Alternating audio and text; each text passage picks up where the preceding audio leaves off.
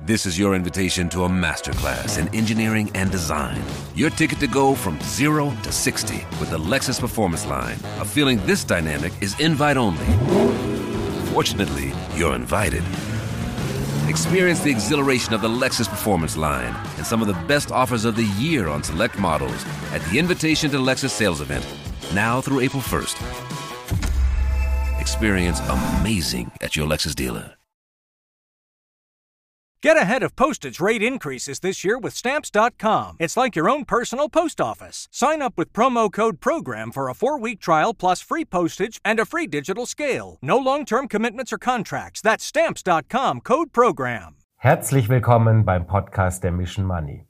Bevor es gleich losgeht, möchte ich dir noch unseren Partner der heutigen Folge vorstellen. Und zwar ist das Norwegian Cruise Line. Du willst dir dieses Jahr einen besonderen Urlaub gönnen? Dann bist du bei NCL mit seiner modernen Lifestyle-Flotte genau richtig. Denn an Bord erwartet dich viel Platz, Infinity Pools mit Mehrblick, ein riesiger Wellnessbereich und natürlich abwechslungsreiche Spezialitätenrestaurants. Und wenn du noch etwas Action brauchst, klettere durch Hochseilgärten oder dreh eine Runde auf der einzigen E-Card-Bahn auf hoher See. Genieß also internationales Flair ganz ohne steifes Ambiente oder irgendwelche Dresscodes auf Routen durch die Karibik, Alaska oder natürlich auch das Mittelmeer. Und weil sich bei der Mission Money natürlich fast alles um Geld dreht, gibt es von mir noch einen richtigen Spartipp. Bei Norwegian Cruise Line gibt es gerade 50% Rabatt auf alle Kreuzfahrten weltweit. Alle Infos findest du unter ncl.com slash missionmoney. Also schau da unbedingt mal vorbei und jetzt viel Spaß beim Podcast.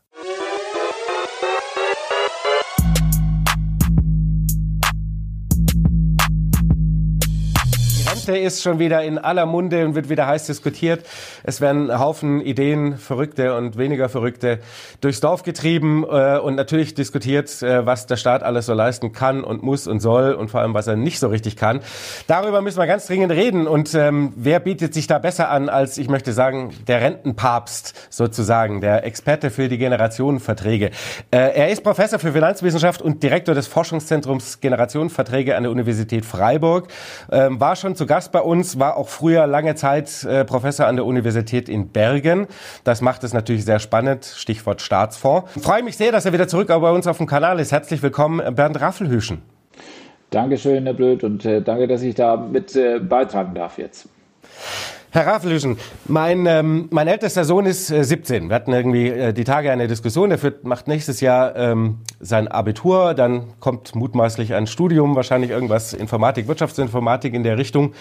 Ähm, wie kann man dem eigentlich schmackhaft machen, wenn der mal ins Berufsleben einsteigt, dass der überhaupt sein Heil oder Glück hier suchen wird angesichts ausufernder Renten- und Sozialsysteme, die höchsten Steuersätze. Ähm, überall scheint irgendwie durch den demografischen Wandel sowieso alles ein Fass ohne Boden zu werden. Und ähm, was kann man dem mit auf den Weg geben, warum der hier bleiben sollte?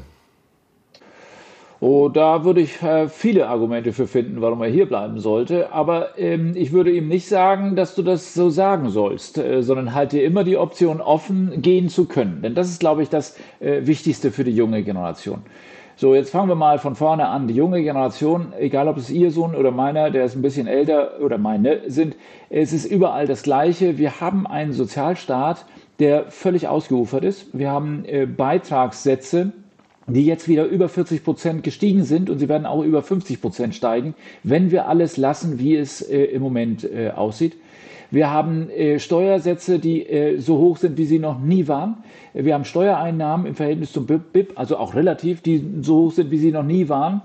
Insofern haben wir also im Grunde genommen den Steuerzahler und den Beitragszahler sehr arg äh, in den Fokus genommen. Und wenn Sie die Politik von heute sich anschauen, dann sieht das immer gleich aus. Wann immer wir ein Problem auf der Ausgabenseite haben, dann nennen die Politiker das Einnahmeproblem und dann wollen sie die Beiträge oder die Steuern erhöhen. So, und das ist das, was Ihren Sohn natürlich angeht. Denn der ist der zukünftige Beitragszahler. Und die jungen Menschen, die wir heute haben, sind diejenigen, die aus boten müssen, was wir als Alte eigentlich verursacht haben. Denn man muss sich das ganz klar machen, äh, dieses, äh, dieses äh, äh, Leistungsprimat, was da mitschwingt, nämlich zu sagen, okay, die Leistungen des Sozialstaats, die können wir nicht einschränken. Äh, wenn das nicht reicht, dann müssen wir die Einnahmen erhöhen. Führt natürlich dazu, dass der Verantwortliche für die Aufrechterhaltung des Sozialstaats immer der junge Mensch ist. Ähm, deshalb haben wir ja auch mit den Generationenverträgen so unsere Schwierigkeiten. Sie sind nachhaltig nicht finanzierbar mehr. Und das geht natürlich die jungen Menschen an. Die gehen jetzt auf die Straße und protestieren äh, äh für Friday for Future oder sonst irgendwas ähm, äh, und laufen irgendwelchen schwedischen Jungfrauen von äh, äh, Stockholm hinterher.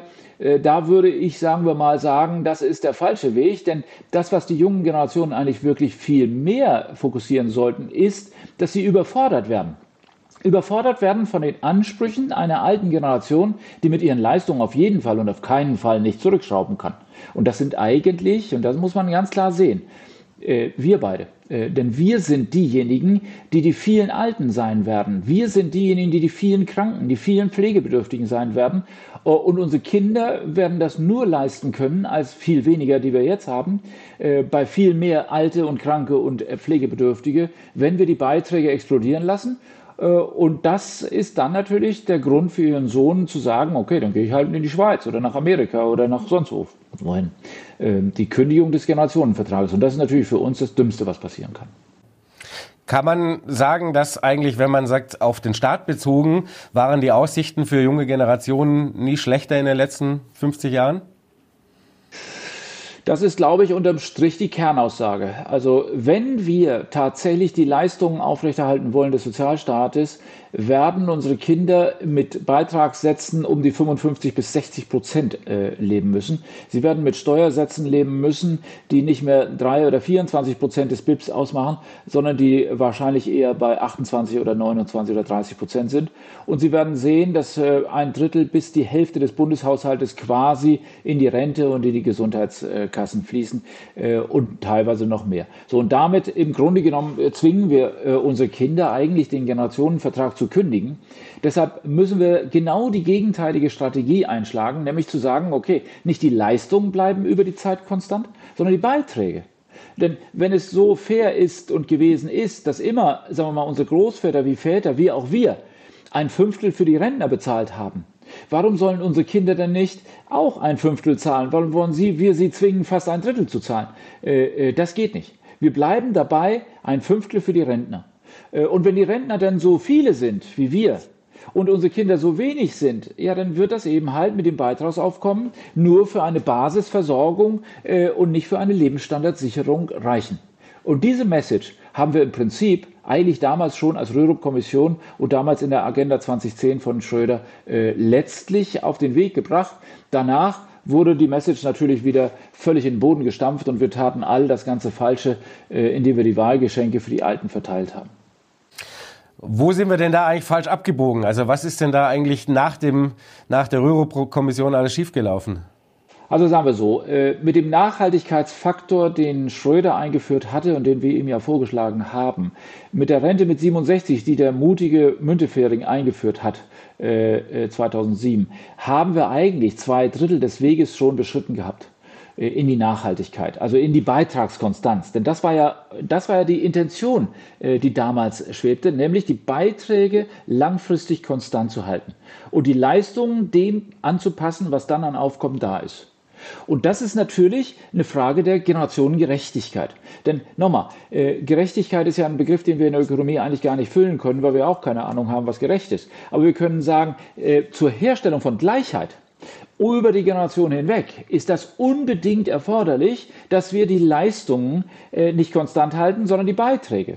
Denn wenn unsere Kinder nachher äh, bei fast 30 Prozent Beitragssatz in der Rentenversicherung sein werden, würden die natürlich uns als Alte fragen, ja bitteschön, warum sollen wir denn 30 Prozent zahlen? Was habt ihr denn bezahlt? Und wenn wir dann unseren Kindern sagen, ja, wir haben 20 Prozent bezahlt, werden unsere Kinder natürlich sagen, ja, aber dann wollen wir auch 20 Prozent zahlen, denn das ist ja gleich, das ist doch fair. Dann werden wir sagen, das geht nicht, weil wir sind so viele. Da werden unsere Kinder sagen, da können wir nichts für. Äh, und wenn wir dann unseren Kindern sagen, wir sind ja nicht nur so viele, sondern ihr seid ja auch so wenig, werden unsere Kinder uns sagen, und dafür könnt ihr was. Denn wir sind ja nicht nur das Problem bei der Rente, sondern wir, meine Generation, die geburtenstarken Jahrgänge, wir sind auch diejenigen, die das Problem verursacht haben. Wir haben doch diese wenigen Kinder in die Welt gesetzt. Es waren doch wir, die vollständig freiwillig auf Kinder verzichtet haben. Und das rächt sich dann nachher. Und die wenigen, die wir dann haben, wie Ihre Kinder oder meine Kinder, die können doch nicht schultern, was all die ganzen Kinderlosen letztlich äh, an Lücke gelassen haben. Äh, deshalb müssen wir im Sinne der intergenerativen Fairness schlichtweg die Beiträge konstant halten. Und das war die Idee der Agenda 2010. Ja, und dann kam Scholz mit seiner Rentengarantie, damals als Arbeitsminister. Dann kam Frau Nahles mit ihrer Rente mit 63, die mathematisch kompletter Blödsinn ist. Ähm, dann kam Herr Hubertus Heil mit seiner Grundsicherung im Alter, äh, wo er die alten Armen dann besser gestellt hat als alle anderen Armen. Das fand er fair, würde man im Sozialstaat überhaupt nicht sehen. Äh, oder mit der Abschaffung des Nachhaltigkeitsfaktors, das hat der Hubertus Heil ja mit seiner doppelten Haltelinie gemeint. Also im Grunde genommen lief dann alles schief. Seit Müntefering lief eigentlich immer alles schief. This is your invitation to a masterclass in engineering and design. Your ticket to go from zero to 60 with the Lexus Performance Line. A feeling this dynamic is invite only. Fortunately, you're invited. Experience the exhilaration of the Lexus Performance Line and some of the best offers of the year on select models at the Invitation to Lexus sales event, now through April 1st. Experience amazing at your Lexus dealer. A new year is full of surprises, but one thing is always predictable postage costs go up. Stamps.com gives you crazy discounts of up to 89% off USPS and UPS services. So when postage goes up, your business will barely notice the change. Stamps.com is like your own personal post office, wherever you are. You can even take care of orders on the go with the mobile app. No lines, no traffic, no waiting. Schedule package pickups, automatically find the cheapest and fastest shipping options, and seamlessly connect with every major marketplace and shopping cart. There's even a supply store where you can stock up on mailing supplies, labels, even printers. Stamps.com has been indispensable for over 1 million businesses just like yours. All you need is a computer or phone and printer. Take a chunk out of your mailing and shipping costs this year with Stamps.com. Sign up with promo code PROGRAM for a special offer that includes a four week trial, plus free postage and a free digital scale. No long term commitments or contracts. That's stamps.com code PROGRAM.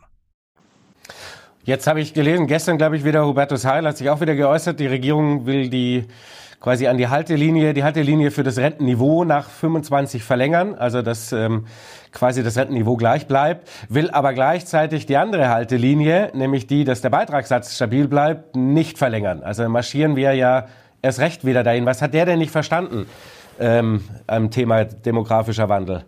Oh, das hat er recht gut verstanden. Äh, äh, denn äh, was er macht, ist im Grunde genommen das Gegenteil dessen, was intergenerativ fair oder gerecht wäre. Er schafft Ungerechtigkeit.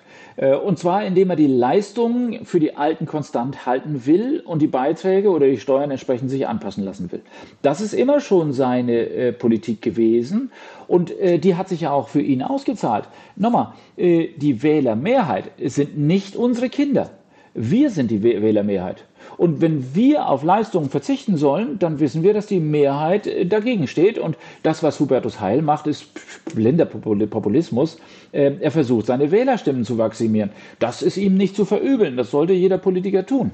Äh, das ist allerdings rational der falsche Weg. Denn wie gesagt, Unsere Kinder können den Generationenvertrag kündigen, den Hubertus Heil einseitig zu ihren Lasten jetzt gestalten will. Wie können die denn eigentlich kündigen?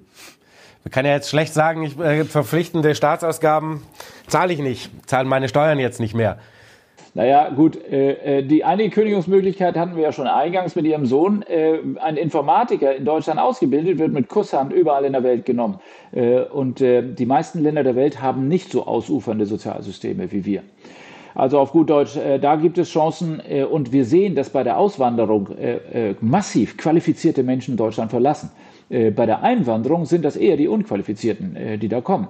Also das ist eine Schräglage, die uns nicht gut tut. Das Zweite ist, äh, Ihr Sohn könnte das werden, was ich bin. Ich bin Beamter. Und sorry, aber Sozialabgaben interessieren mich nicht.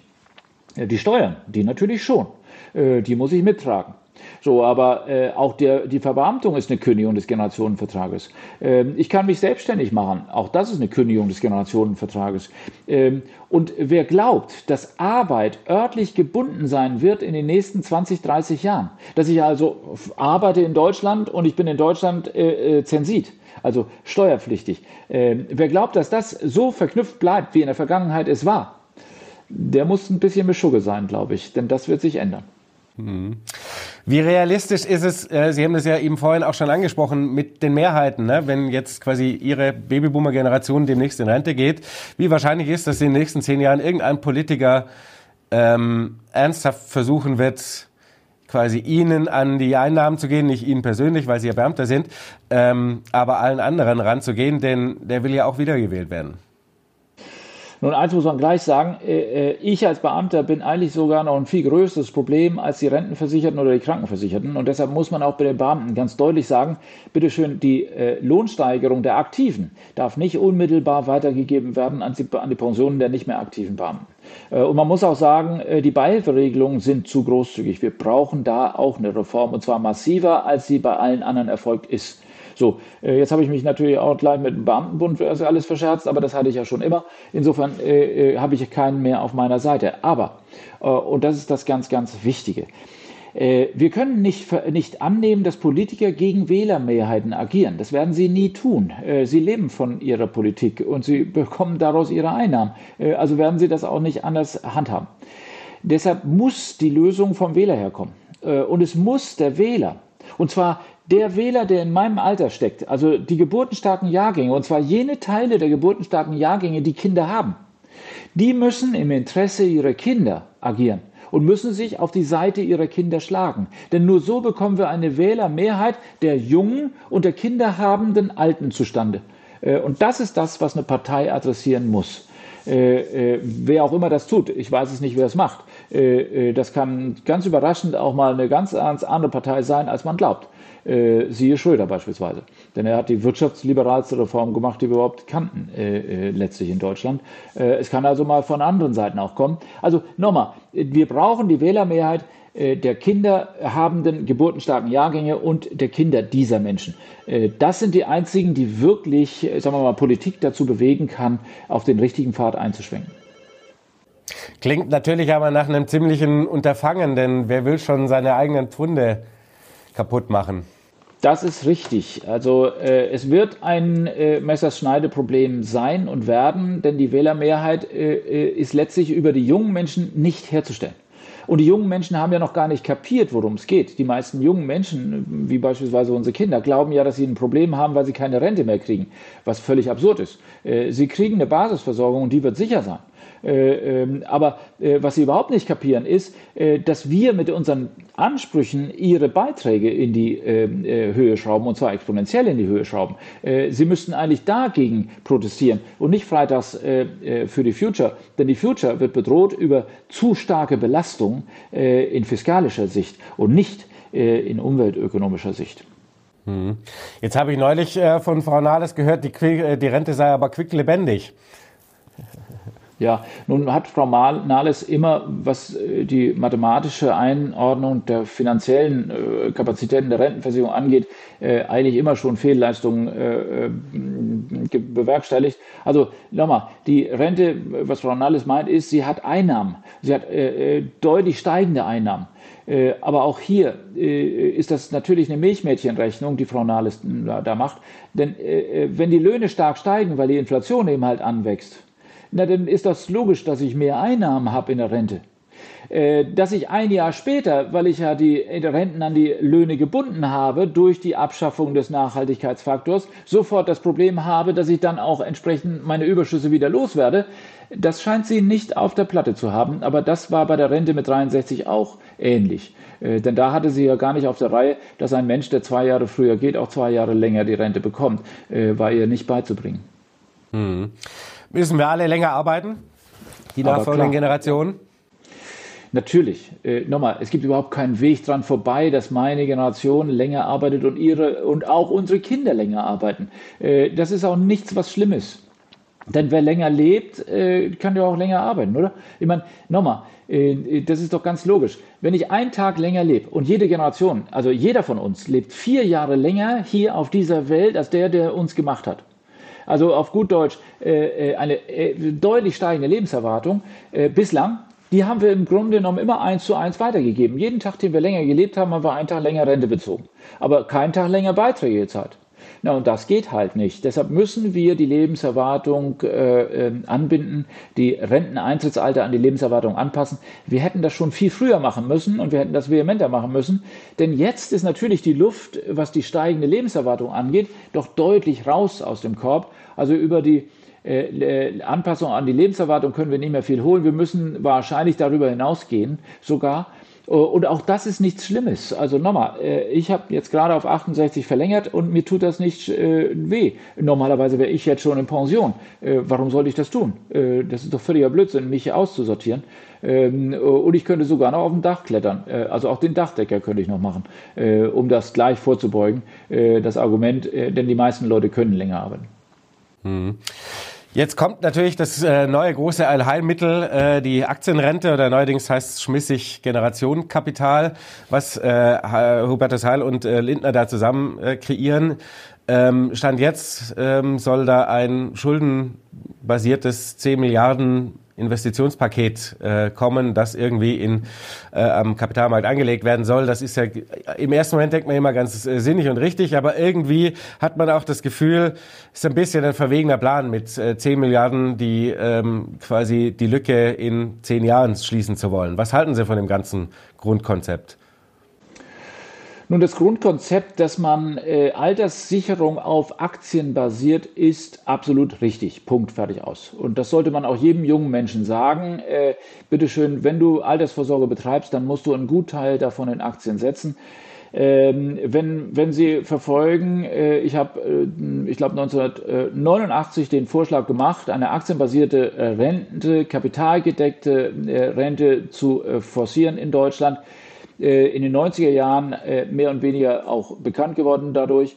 Äh, wir haben das in Norwegen in End 90er, Anfang 2000er gemacht. Wir haben das größte Kapitaldeckungsverfahren der Menschheitsgeschichte geschaffen in Norwegen.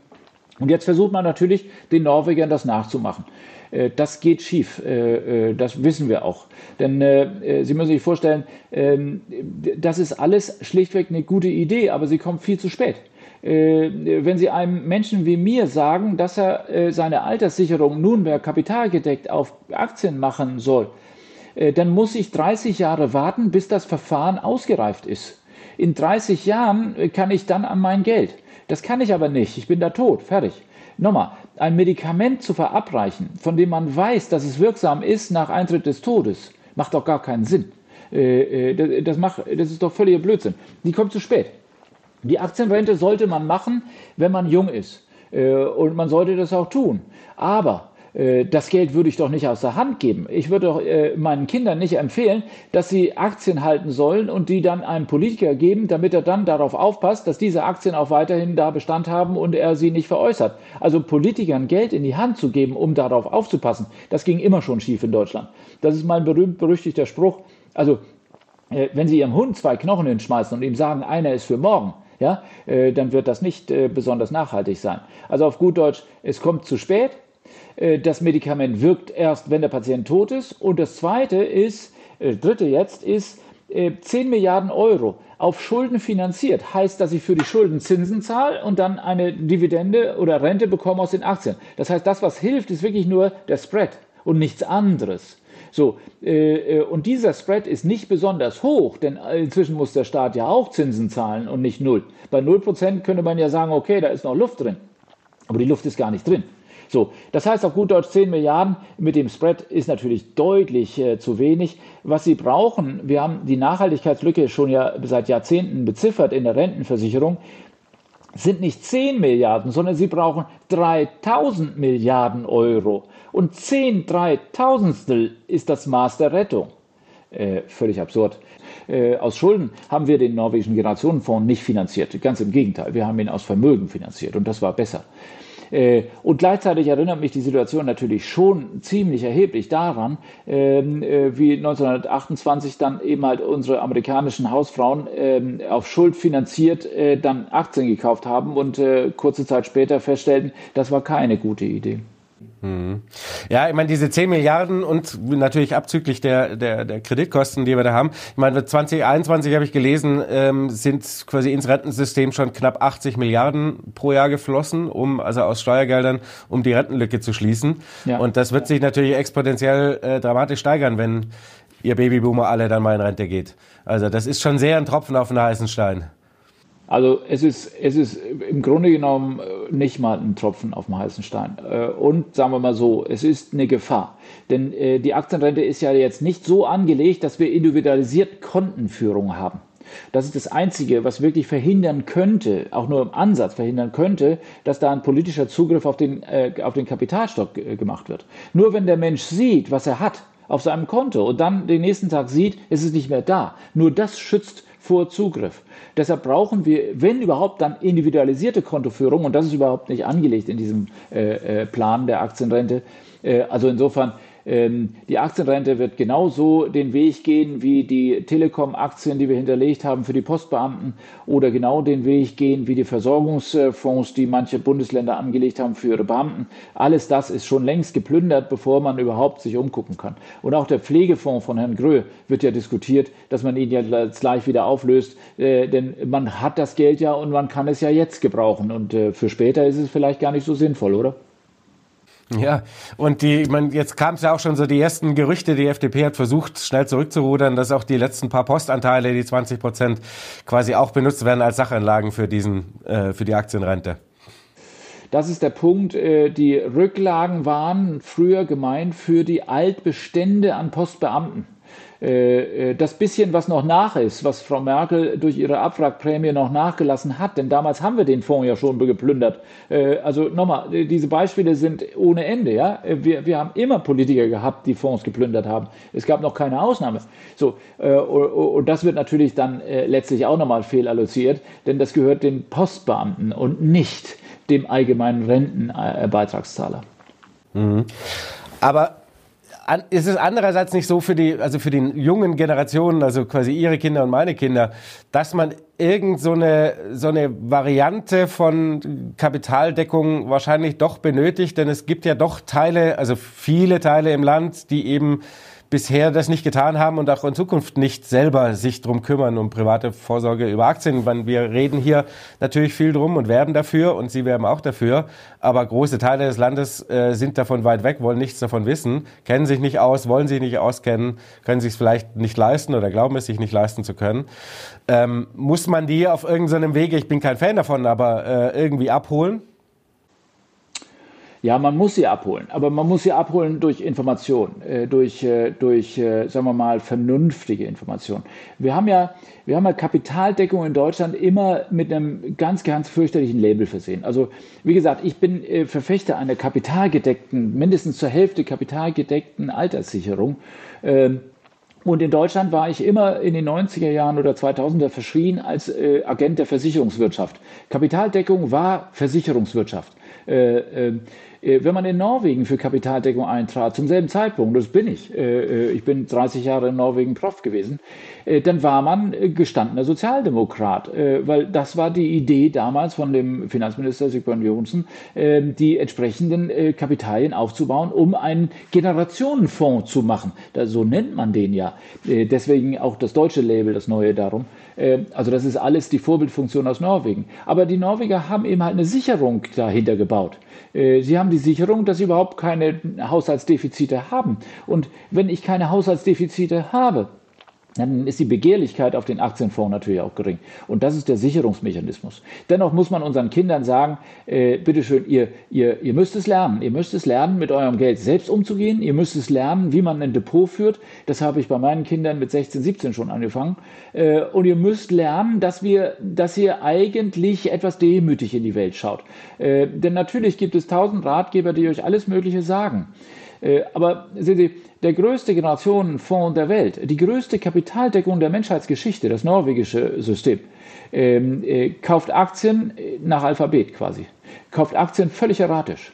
Warum? Nun, das ist ganz einfach, weil alles, was wir wissen, wenn wir uns mit Finanzanlage beschäftigen, ist eines, dass wir nichts wissen. Und wenn wir nichts wissen, wenn wir also Unsicherheit vor uns haben, dann wissen wir, dass nur Diversifikation und Ratierlichkeit in irgendeiner Weise uns helfen kann. Und das müssen wir unseren Kindern von Anfang an beibringen. Das müssten eigentlich unsere Schulen auch leisten. Aber in der Schulen, in den Schulen haben wir nur irgendwelche öko- oder äh, linksbewegten Lehrer, die äh, das Ganze eben halt in Kapitaldeckung für einen Schmarrn halten und die Aktienbesitz als Spekulation bezeichnen. Ähm, äh, da müssen wir äh, wirklich dran arbeiten, dass wir das entsprechend in die richtige Richtung lenken. Äh, Aktienbesitz ist unmittelbar und zwingend notwendig für jeden jungen Menschen, für jeden Alten auch. Aber für die Alten, das muss ich jetzt leider sagen, kommt der Schwenk. Wenn sie die letzten 20 Jahre nicht richtig gehandelt haben, dann nützen ihnen die nächsten 20 Jahre richtig handeln auch nichts mehr.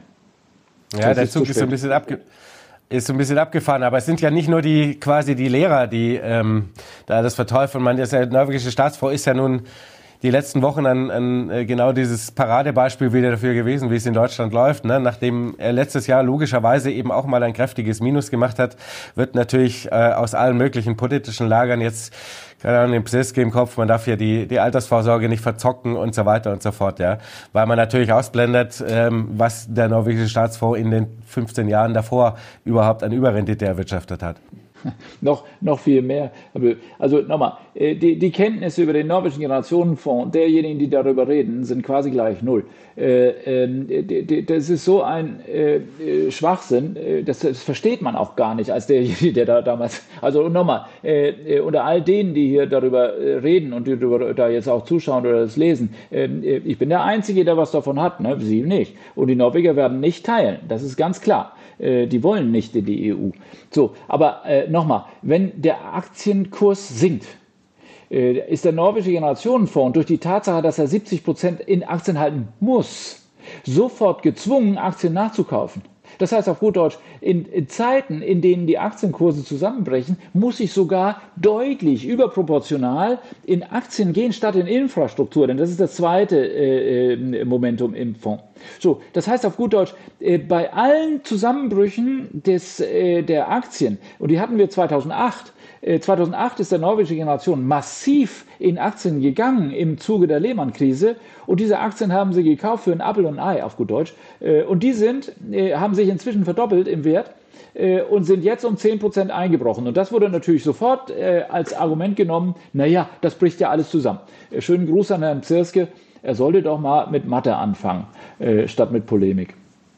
Ich glaube, da ist der Zug bei dem komplett abgefahren, ehrlicherweise. ja. Aber das ist meine persönliche Meinung. Ähm, ähm, macht's, gibt es irgendwelche Ideen, ähm, quasi so etwas wie einen norwegischen Staatsfonds für Deutschland entwickeln zu können, aufbauen zu können? Jetzt haben wir natürlich kein Öl, aber haben ja auch einen Haufen Infrastrukturprojekte beispielsweise, also nicht alles kreditfinanziert. Gibt es da Modelle oder äh, Ideen?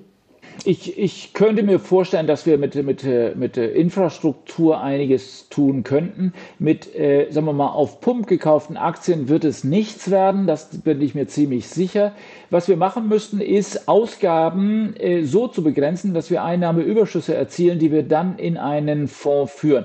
Das war das norwegische Modell und von dem sind wir, wie gesagt, weit entfernt. Und von sagen wir mal, Einnahmeüberschüssen sind wir ebenfalls ganz, ganz, ganz weit entfernt. Insofern würde ich das lassen. Ich kann das viel besser triggern, indem ich die privat ersetzende oder die betrieblich ersetzende Altersvorsorge davon befreie, dass sie staatlich reguliert, massiv immer in Staatsschuldpapieren angelegt ist und sein muss. Ich kann äh, dort die Aktienquote deutlich erhöhen bei den ähm, äh, BAV-Wegen, die beispielsweise nicht so stark reguliert sind wie äh, die entsprechenden VAG-Beaufsichtigten. Ich kann beispielsweise die Riester-Rente durch die Entkopplung äh, von der Beitragsgarantie, indem ich die Beitragsgarantie vielleicht auf 90 oder 80 oder 70 Prozent herunterdrücke, deutlich äh, mehr befähigen, in Aktien zu gehen. Manche Riester-Renten sind das ja, aber durch die Garantie muss ich ja in der Annuitisierung hinten, wenn das Ganze verrentet wird, zwangsläufig in Staatsanleihen unterwegs sein. Und dass Staatsanleihen in den letzten Jahren und Jahrzehnten nicht unbedingt die beste Anleihe, Anlageform war, äh, das haben wir ja in Deutschland gemerkt. In Norwegen haben wir das allerdings schon gewusst. Denn sehen Sie, bei uns ist die Kapitaldeckung in Deutschland, ist die Kapitaldeckung in den Riester-Verträgen in der BAV äh, zu 80 Prozent im Grunde genommen in Staatsanleihen investiert. Der norwegische Generationenfonds, äh, der äh, darf nicht eine einzige, nicht eine Anleihe kaufen. Null ist dort die Quote, wo bei uns 80 Prozent hängen. So, und das hat natürlich die Pensionskassen in der BAV, aber auch die Riester-Rente ziemlich unattraktiv werden lassen. Also dort haben wir Reformpotenzial, was, was deutlich schneller wirken würde als eine langfristige Aufbau, ein langfristiger Aufbau eines, eines Aktienfonds. Every year, one thing is always predictable postage costs go up. Stamps.com gives you crazy discounts of up to 89% off USPS and UPS services, so your business will barely notice the change. Stamps.com has been indispensable for over 1 million businesses just like yours. It's like your own personal post office. No lines, no traffic, no waiting. Sign up with promo code PROGRAM for a four week trial plus free postage and a free digital scale. No long term commitments or contracts. That's Stamps.com code PROGRAM. Zumal bräuchten wir dazu auch einen, äh, einen Staat mit Überschüssen, ne? wie Sie schon richtig gesagt haben. Und das, da sind wir irgendwie weit weg. Ich glaube, es davon wir sollten wir uns auch mittelfristig und langfristig verabschieden. Äh, bei dem Sozialstaat, den wir jetzt haben äh, und den entsprechenden demografischen Entwicklungen, ist es quasi ausgeschlossen. Also wir sollen froh sein, wenn wir hinkommen mit dem, was wir einnehmen. Mhm. Äh, Daniel Schelter hat neulich mal als mal so als ersten Debattenvorschlag gemacht, eigentlich sollte der Staat hergehen und jedem Bürger unter 65 25.000 Euro quasi in die Hand drücken, in Anführungszeichen, äh, in Form, also das dann anlegen in einem Anlagefonds, also in einem, wie einem staatlichen Investmentfonds sozusagen, das Kredit finanzieren, weil alle anderen eben auch verschuldet sind ähm, und ähm, mit 65 darf dann jeder Bürger selber entscheiden, was er damit, also er hat es frei zur Verfügung, darf machen damit, was er will. Was halten Sie denn von solchen Modellen? Also ich halte von Schuldfinanzierung erstmal generell nichts, weil wir sind an der Oberkante. Ich meine, äh, wie wollen wir denn die 100 Milliarden Militärausgaben finanzieren? Wie wollen wir denn die ganzen äh, entsprechenden ähm, äh, mal, Sozialausgaben für die Flüchtlinge äh, finanzieren? Wie wollen wir denn und so weiter und so fort? Es sind so viele Ausgabenposten da, die wir im Moment ja gar nicht schultern können, sondern im Moment finanzieren, indem wir Staatsanleihen drucken, äh, indem wir Geld drucken. Ich meine, äh, wir, wir, haben, wir haben in den letzten Jahrzehnten äh, die Geldmenge versiebenfacht äh, in zehn Jahren. Äh, das heißt auf gut Deutsch, alles das, was wir gemacht haben, haben wir über Verschuldung gemacht. Und diese Verschuldung hat nichts anderes gemacht, als dass wir Geld gedruckt haben ohne Ende und uns jetzt darüber wundern, dass wir Inflation bekommen. Also nochmal, schuldfinanziert brauchen wir nichts. Und vernünftige Reformen in dem bestehenden System der betrieblichen und privat ersetzenden Altersvorsorge sind, glaube ich, der viel bessere Weg, und ähm, eins müssen wir dabei natürlich belassen. Die Alten, denen können wir da nicht mehr helfen. Sie werden mit Leistungskürzungen leben müssen. Äh, das ist die Konsequenz von 20 Jahren fehlgeleiteter Politik. Mhm. Äh, wir hatten letzte Woche ein Gespräch mit äh, Philipp Vonran äh, von Flossbach von Storch, der meinte zu dem Thema, ähm, die Menschen sollen doch länger arbeiten, sagt er, warum nicht mal so ein Anreizsystem machen für Menschen mit, sagen wir mal, ab 67 oder so, die noch wollen und können, warum die nicht Steuern und Abgaben freistellen als Anreizsystem, also jetzt mit Ausnahme der Krankenversicherung. Ist das eine Idee? Ja. Nun, ähm, jeder, der von Steuerrecht was versteht, äh, weiß, dass das sehr, sehr glatte äh, Eisflächen sind, die er da betritt. Äh, das Problem ist, ich kann nicht altersspezifisch besteuern. Äh, äh, das verbietet unsere Verfassung schon. Das heißt, wenn ich bestimmte Altersgruppen von einer Steuer ausnehme, dann muss ich alle ausnehmen. Das heißt auf gut Deutsch, wenn, auf gut Deutsch, wenn, dann muss da ein Freibetrag her für alte Menschen. Ich glaube, auch das ist kein vernünftiger Weg, das steuerrechtlich zu subventionieren. Wie wäre es denn damit, wenn wir einfach die Subventionierung des vorgezogenen Ruhestandes, die wir jetzt ja haben in unserem System, einfach abschaffen? Also nochmal, äh, wir lassen jeden, der einen Monat früher geht, äh, mit 0,3 Prozent Rentenabschlag entsprechend in die Rente gehen. Und manchmal auch nur mit 0 Prozent. Das hat ja Frau Nahles damals gemacht. Äh, also 0 Prozent oder 0,3 Prozent. Versicherungsmathematisch fair wäre nicht 0,0 und nicht 0,3, sondern 0,4 oder 0,5 Prozent Abschlag pro Monat vorgezogenem Ruhestand. Wenn wir das täten, hieße das, dass jemand, der ein Jahr früher geht, nicht 3,6 Prozent weniger kriegt, sondern 4,8 oder sogar noch mehr. Und das heißt, dass wir den vorgezogenen Ruhestand dann eben halt nicht mehr subventionieren würden. Also die Abschaffung der Subvention des vorgezogenen Ruhestandes würde ich eher bevorzugen als die Subvention durch Steuernachlässe, die sowieso nicht gehen, für die entsprechenden ältesten Alten. Äh, also wir haben da an einer anderen Front, glaube ich, noch mehr zu tun und könnten das schneller bewerkstelligen, als das, als das Steuerrecht äh, äh verfassungskonform zu gießen. ähm, ja, ich meine, das ist ja eben auch der nächste große Schrei. Ähm, wir müssen quasi statt auf der auf der Ausgabenseite müssen wir an die Einnahmen ran als Staat äh, und deswegen müssen wir schon wieder ist ja jetzt auch fängt schon wieder an die Diskussion hier und da ein paar Steuererhöhungen, natürlich auch das Thema Vermögensabgabe und so weiter und so fort. Ne? Ja. Gut, also auch da nochmal, es sind bizarre Diskussionen, die da in Deutschland geführt werden, die man äh, nicht versteht, wenn man, wie ich, eben halt Steuerrecht auch und Steuer, äh, Steuern unterrichtet. Also äh, wir sind im Moment, ein Deu das Deutschland, das wir heute haben, hat die höchste Steuerquote, also Quote am BIP, die wir jemals in diesem Land gehabt haben. Äh, noch nie haben wir äh, auch relativ zu unserer Wirtschaftsleistung so viel dem privaten Sektor über Steuern entzogen. Und noch nie haben wir dem privaten Sektor so viel über Beiträge entzogen wie jetzt. Und in einer Situation, wo ich noch nie als Politiker so viel Geld in Händen gehabt habe wie irgendeiner vor mir, komme ich auf die Idee zu sagen, ich brauche mehr Geld. Äh, äh, das ist bizarr. Äh, wenn wir ein Problem haben, dann haben wir ein Problem in den Ausgabenstrukturen und nicht in den Einnahmen. Mhm. Weil wir unseren Sozialstaat natürlich haben ganz schön ausufern lassen. Wir haben einen Sozialstaat inzwischen, der ein Drittel unserer Wertschöpfung verteilt. Ein Drittel. Äh, der Sozialstaat, der ja auch Sozialstaat war in den 70er Jahren, hat äh, ein gutes Viertel verteilt und nicht ein Drittel.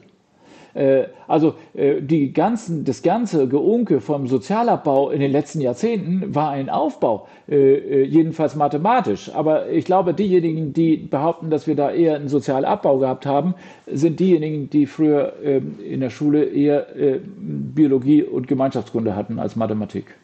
Mhm.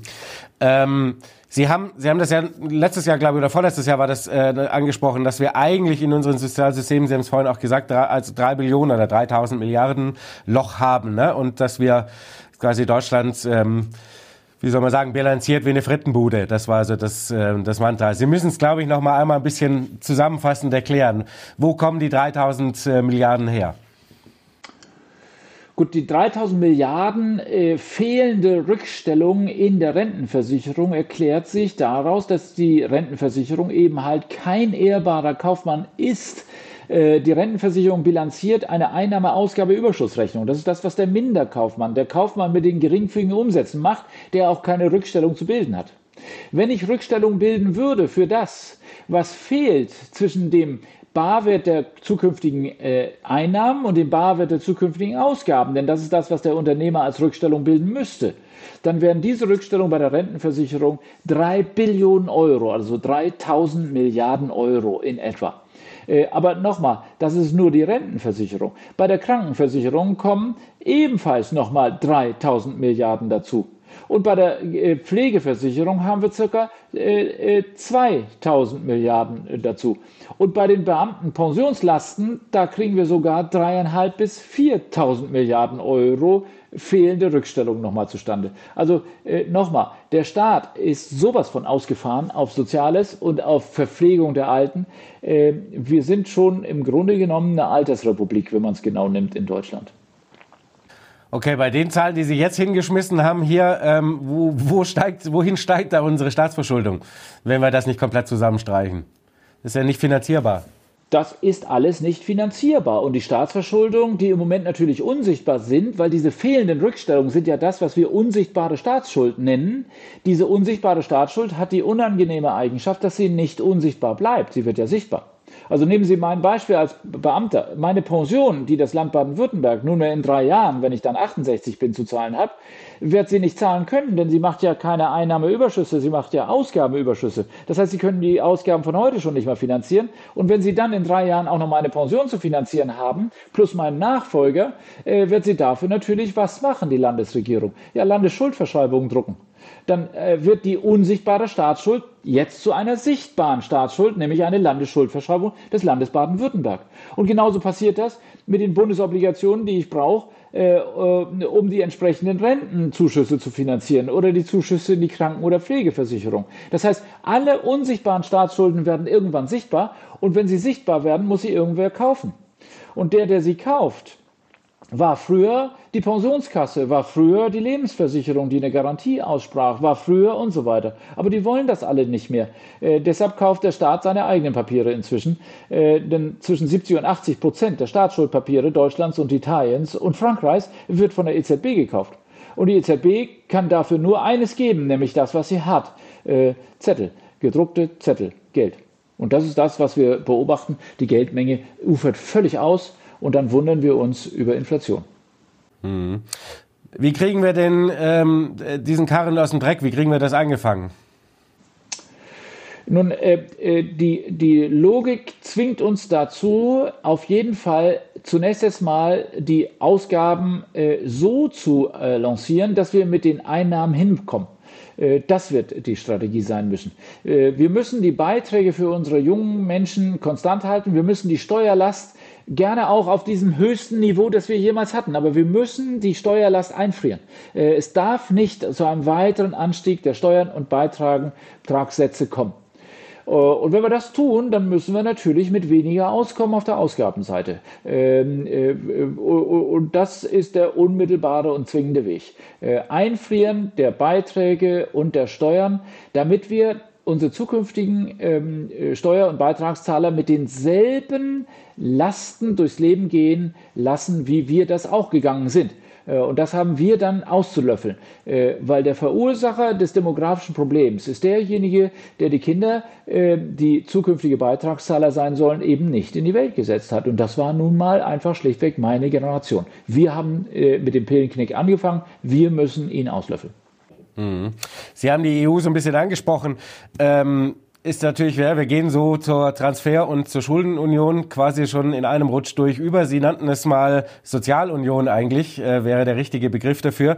Das müssen Sie uns mal ein bisschen erklären. Schuften wir eigentlich irgendwann mal alle bis 75, damit die Franzosen weiterhin mit 58 und die Italiener in Rente gehen können?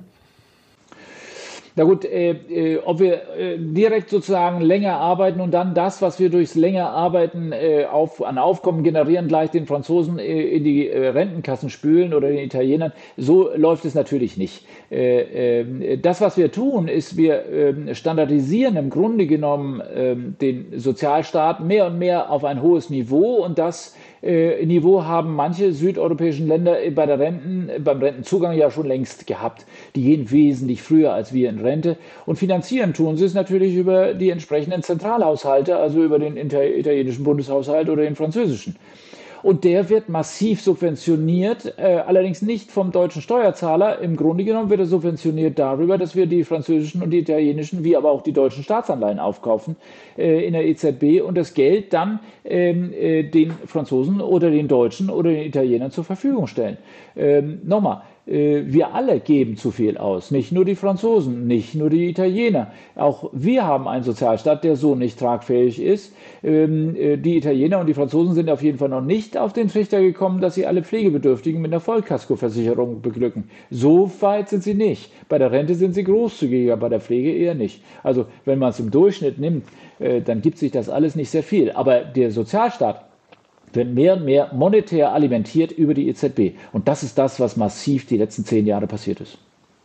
Und man muss natürlich auch sagen, die Italiener beispielsweise haben deutlich höhere Vermögen als äh, der durchschnittliche Deutsche, bedingt durch die höheren Immobilienquoten. Ne? Allemal. Äh, die Immobilienquote ist hoch, die Immobilienbewertung ist gut. Also äh, der, der Durchschnitsitaliener ist deutlich vermögender als der Durchschnittsdeutsche, der sich im, äh, mit seinem größten Vermögen eigentlich in der Rentenversicherung gebunden hat. Denn der Barwert seiner Rentenansprüche ist der größte Vermögensposten, den in Deutschland der Durchschnittsmensch hat. Hm. Kommen wir mal noch ganz kurz zum Gesundheitssystem, denn auch das scheint ein Fass ohne Boden zu sein. Sie haben natürlich äh, jüngst ein wenig für Furore gesorgt ähm, und bei dem einen oder anderen das Blut ein wenig in Wallung gebracht. Äh, wir haben uns gerade vorhin schon darüber unterhalten, weil sie gesagt haben, ja, Kassenpatienten müssen am Ende des Tages bis zu 2000 Euro selber dazu zahlen, weil äh, sonst ist das so alles nicht finanzierbar.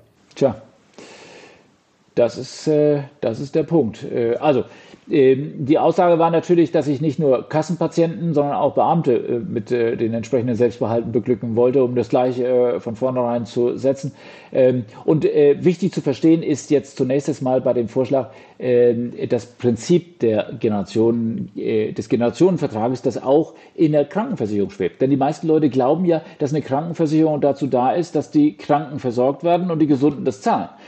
Das ist ja auch richtig an der Oberfläche betrachtet, aber die Kranken sind ganz oft die Alten, denn die Alten äh, sind im Wesentlichen die, die die Kranken und Pflegebedürftigen stellen. Und die Gesunden sind im Wesentlichen die Jungen. Das heißt, äh, unter der Oberfläche der Umverteilung zwischen krank und gesund steckt eigentlich die Umverteilung zwischen Jung und Alt. Das heißt, es ist ein Generationenvertrag, wo die Jungen die Alten finanzieren. So, und jetzt muss man sich ganz klar machen, die Alten werden sich verdoppeln und die Jungen sind irgendwo zwischen zwei Drittel und drei Viertel der heutigen Jungen, die wir haben. Also auf gut Deutsch, äh, mit drei Viertel der heutigen Beitragszahler müssen sie dann doppelt so viele Krankentage, doppelt so viele Pflegejahre äh, etc. pp. finanzieren, äh, wenn es gut läuft. Äh, wenn es schlecht läuft, sieht es noch böse aus. Und das führt natürlich dazu, dass man sagt, okay, generationengerecht wäre es, den Beitragssatz in der äh, Krankenversicherung auf de, dem Niveau zu halten, wie er heute ist. Äh, denn wir sind alle mit 15, 16 oder 17 Prozent Beitragssatz durchs Leben gegangen. Oh, und wenn wir das tun, dann äh, müssen wir die Leistungen auf der äh, anderen Seite natürlich vermindern. Und die Leistungsverminderung hat jetzt verschiedene Facetten. Ähm, ich kann zwei Wege gehen. Das eine ist den Weg der Rationierung über den Staat. Das ist das, was Kollege Lauterbach und andere ja auch umtreibt. Sie wollen eine Staatsversorgung in der Gesundheit. Sie wollen so eine Art National Health System, wie die Engländer das haben. Sie wollen Steuereinnahmen nehmen, alle sollen zahlen und alle sollen was kriegen. So, ähm, dann administrieren wir natürlich aber dennoch die Knappheit. Denn nochmal, wir können nicht für alle alles Mögliche, alles technisch Mögliche für alle Zeit finanzieren. Dafür sind wir zu wenig Beitragszahler. Also müssen wir rationieren. Und die Rationierungsmethode des äh, äh, nationalen Health-Systems, ähm, die ist ganz klar. Ich rationiere, indem ich sage, okay, mit 70 oder 75 äh, bist du als Dialysepatient eben halt äh, zu alt. Du kommst nicht mehr ran an die Maschine. Wir haben nicht genug Maschinen, fertig. Das heißt, wir haben einen Bürokratieapparat, der uns rationiert, äh, eine Verwaltung. So, das ist der Weg, den man bei staatlicher Rationierung geht. Wir haben dann Krankenhäuser, die von Staatswegen geschlossen oder offen gehalten werden. Ähm, so, und mein Vorschlag war, den Staat da rauszulassen. Wir sind eine äh, soziale Marktwirtschaft äh, und die hat uns reich gemacht. Die Marktwirtschaft war es, äh, die uns äh, äh, wirklich zum reichsten aller Deutschlands gemacht haben und zum friedfertigsten aller Deutschlands gemacht haben, die wir jemals waren. Ja? Also die braunen und die roten Socken, die haben uns immer mit ihrer Planwirtschaft genau ins Gegenteil gesteuert. Äh, die Marktwirtschaft war es. Und das ist das Element, was ich gesagt habe. Wir brauchen Preise. Wir brauchen Steuerung, äh, auch Marktwirtschaft rationiert, wenn, wenn es nicht anders geht, äh, ganz klar. Aber über Preise, über entscheidende, äh, mündige und eigenverantwortliche Patienten. Und die werden dann eben halt Teile ihrer Gesundheitsversorgung selber zu leisten haben. Das ist ganz klar. Und die Gesunden kriegen über Beitragsrückerstattung natürlich Teile der 2000 Euro wieder zurück. Oder sie entscheiden sich für Tarife, wo sie vielleicht sogar noch einen höheren Selbstbehalt haben. Das ist ein System, wie es in der Schweiz seit Jahren und Jahrzehnten schon funktioniert, wie es die Niederländer ja auch zum Teil eingeführt haben, äh, mit Pauschalen zu operieren und dann entsprechend Selbstbehalte als Steuerungsmechanismus zu setzen. Der Aufschrei, der da kam, war ganz komisch. Äh, äh, die Linken, die da den Aufschrei machten, sind die Linken, die normalerweise für das Schweizer System immer plädieren, weil sie wollen ja die AHV haben. aber bei der Gesundheit wollen sie es nicht. Ähm, äh, und die Rechten, die dann dagegen protestieren, äh, sind natürlich diejenigen, die glauben, dass sie zu den Armen und Ärmsten dieser Welt gehören und jetzt unbedingt äh, keines, also alles umsonst bekommen. Das ist so ähnlich wie die ganzen Drohbriefe, die man bekommt und die ganzen Morddrohungen. Es ist sehr standardisiert in Deutschland. Ähm, das ist so, wie es immer schon war. Von links wird man als neoliberaler Freiburger Ökonom beschossen und erschossen und von rechts wird man vergast. Äh, und genau das war der Inhalt der Mails, die man so da bekommt dann. Also es war wieder richtig viel äh, quasi im E-Mail-Postfach drin an Drohungen ne, nehme ich dem Ganzen hier. Weil Sie da natürlich der böse, Sie sind natürlich der böse Professor, der allen an den Geldbeutel will. Ich bin immer der böse Professor gewesen, äh, der alles äh, tut, um sagen wir, die Marktwirtschaft hochzuhalten und den Unternehmern äh, alles reinzuspielen, was es geht. Tatsächlich bin ich bekennender Neoliberaler. Ich glaube an die Marktwirtschaft, ich glaube an die soziale Marktwirtschaft. Und als Freiburger Prof bin ich, glaube ich, prädestiniert genau für diese Position. Und ich bin stolz darauf, Neoliberaler zu sein. Und das Wort ist im Übrigen ein Schimpfwort, das benutzt wurde in den End-20ern und Anfang 30ern, und zwar gleichermaßen von Nazis wie von Kommunisten. Und wenn Nazis und Kommunisten mich beschimpfen, dann bin ich froh, Herr Blöd, da können Sie Gift drauf nehmen. Da widerspreche ich Ihnen äh, überhaupt nicht. Ähm, aber ein, ein Punkt hätte ich da noch in diesem äh, quasi in diesem äh, Thema Gesundheit, das Sie da vorgeschlagen haben, ähm, weil Sie natürlich auch äh, und das hat natürlich auch so ein bisschen für Furore gesorgt, gesagt haben, naja, also wer quasi Skifahren geht, der soll doch seine Behandlungskosten, wenn er sich den Hacks an der Piste bricht, ähm, selber bezahlen und nicht äh, das eine Versicherung machen lassen. Und äh, Raucher sollen natürlich auch mehr bezahlen und so weiter und so fort. Da ist halt natürlich schon ein bisschen die Frage, wo fängt man an, wo hört man auf? Nun, äh, die Frage ist eigentlich recht einfach zu beantworten. Ähm, äh, ich muss es administrieren können, ich muss es verwalten können. So, äh, ein Skifahrer, der sich diesem Risiko bewusst aussetzt, und es der Gemeinschaft anlastet, dein, sein Risiko, der Gemeinschaft der Steuer- oder Beitragszahler anlastet, äh, dem würde ich sagen, du kannst ja mit dem Skipass ohne weiteres eine ähm, Versicherung für dieses Risiko auch kaufen. Dann wird der Skipass eben halt einen Euro teurer, das fällt bei den Preisen sowieso nicht auf und dadurch hast du deinen Versicherungsschutz und die Allgemeinheit muss das nicht leisten.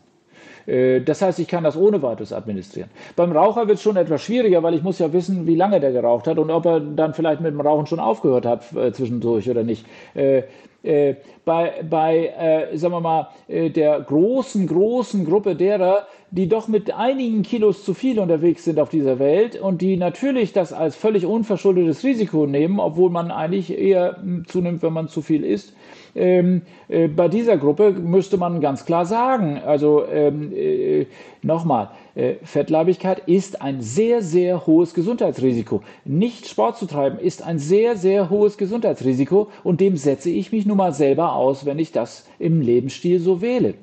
Äh, und dann muss man eben halt ganz klar sagen, okay, leichte Zuschläge wäre da gar nicht äh, so unhilfreich. Und eines ist bei der Diskussion auch untergegangen. Auch Kinderlose sollten bei den Selbstbehalten anders gestellt werden als diejenigen, die Kinder haben. Äh, denn diejenigen, die Kinder haben, haben Beitragszahler für dieses System zur Verfügung gestellt. Äh, und das war teuer. Jedes Kind kostet in Deutschland ca. 200 bis 250.000 Euro, äh, bis es dann letztlich erwachsen ist. Und das wissen Sie und ich. Aber viele von uns wissen das nicht. Äh, und die das nicht wissen, könnten ohne weiteres auch Kosten selber tragen, äh, denn sie haben an verfügbarem Einkommen deutlich mehr als jeder Familienmensch äh, in Deutschland. Und das muss man ganz klar sehen.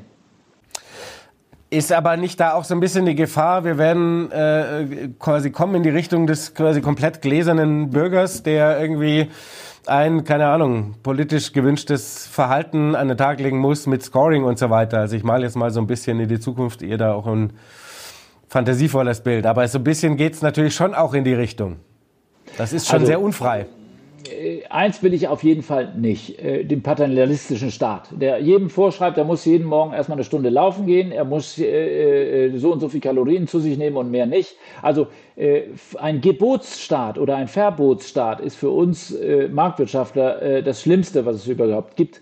Also davon haben wir auch genügend Menschen, die glauben, dass da Heil und Segen da ist. Also nochmal, ich bin völlig für Freiheit. Jeder Mensch, der glaubt, er müsse eben halt seinen Abend mit drei Flaschen Bier, eine Tüte Chips und sehr viel zu essen vom Fernseher verbringen, das darf er machen.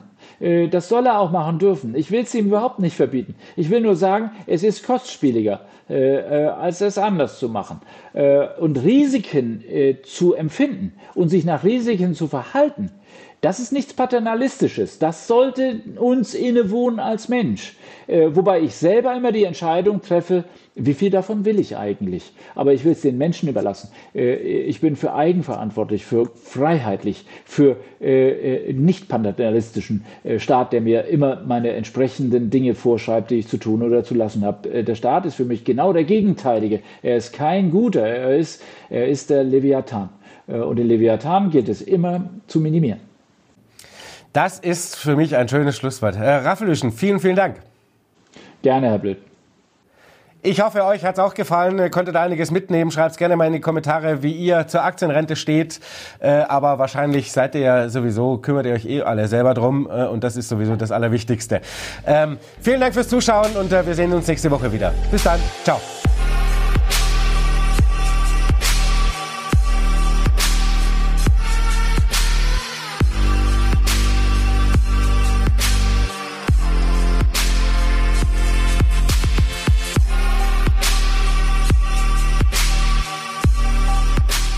Get ahead of postage rate increases this year with Stamps.com. It's like your own personal post office. Sign up with promo code PROGRAM for a four week trial plus free postage and a free digital scale. No long term commitments or contracts. That's Stamps.com code PROGRAM.